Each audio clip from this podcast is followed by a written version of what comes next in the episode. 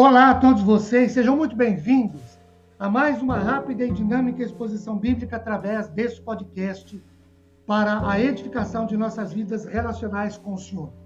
Meu nome é Ricardo Bresciani, eu sou pastor da Igreja Presbiteriana Filadélfia de Araraquara, igreja esta situada na Avenida Doutor Leite de Moraes, 521, na Vila Xavier.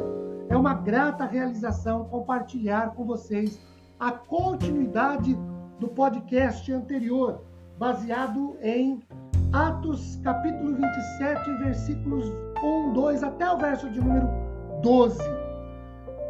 No podcast anterior, falamos que Paulo estava preso por, e, e por vontade própria, ele era conduzido por, por pedido próprio, conduzido para Roma, por ser cidadão romano, para ser julgado lá em Roma, na Itália falamos sobre as dificuldades que Paulo enfrentou durante o, a navegação. Fortes é, tempestades, precisou mudar de barco, de embarcação. E aí, terminamos o podcast anterior fazendo a seguinte colocação.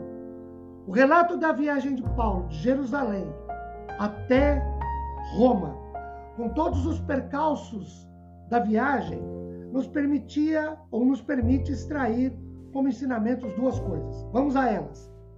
Ou a esses ensinamentos. Primeiro, ensina a sermos pacientes, na certeza de que no tempo certo o Senhor se manifestará e nos utilizará como instrumentos do seu amor. Às vezes, enfrentamos tantas e tamanhas adversidades que não conseguimos, conseguimos visualizar o que Deus tem reservado de especial. Por exemplo, em Atos 16, Paulo tinha como objetivo viajar para a Ásia, verso 2, mas foi impedido pelo Espírito Santo que o mandou para Macedônia, mais especificamente para a cidade de Filipos, verso 12.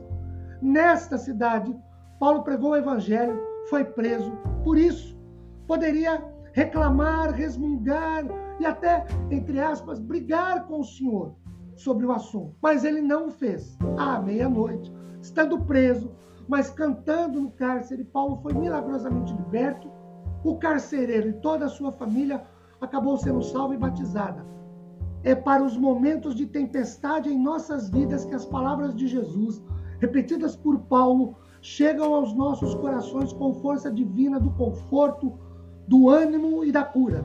Apesar de todas as coisas que brotam do pecado que mora nesta terra, eu, o Deus eterno, estou com vocês, eu cuido de vocês, eu salvo vocês. A primeira coisa que aprendemos é precisamos ser pacientes na certeza que no tempo certo Deus nos usará como seu instrumento. Segundo, esse trecho ensina a sermos persistentes no papel de filhos de Deus e a não desanimarmos quando as tempestades do mar da vida ameaçam o nosso barquinho.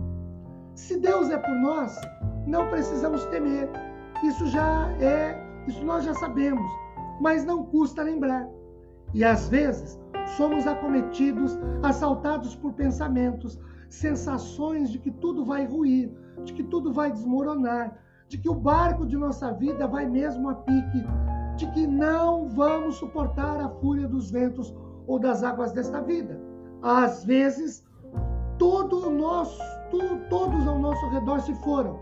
Outras vezes, todos ao nosso redor estão, ou desanimados, ou pessimistas, ou abatidos, ou frustrados, ou decepcionados, e não têm mais coragem de remar, de seguir em frente, e nós acabamos nos deixando envolver nesse clima e abaixamos a guarda, sendo duramente golpeados pelo inimigo que nos leva à lona. Na nossa viagem, às vezes, cheia de perigos e ameaças, aprendemos com Paulo a confiar e agir e é só isso mesmo que podemos fazer. Na nossa viagem, às vezes, cheia de percalços e ameaças, aprendemos com Paulo a orar e esperar em Deus. E é só isso mesmo que temos que fazer. Na nossa viagem, às vezes, cheia de atropelos e acidentes, aprendemos com Paulo a crer nas palavras do Senhor. E é só isso mesmo que o momento, a circunstância nos permite que façamos. O que precisamos é aprender que estamos diante do Senhor e que tudo Deus cuida de nossas vidas. Amém?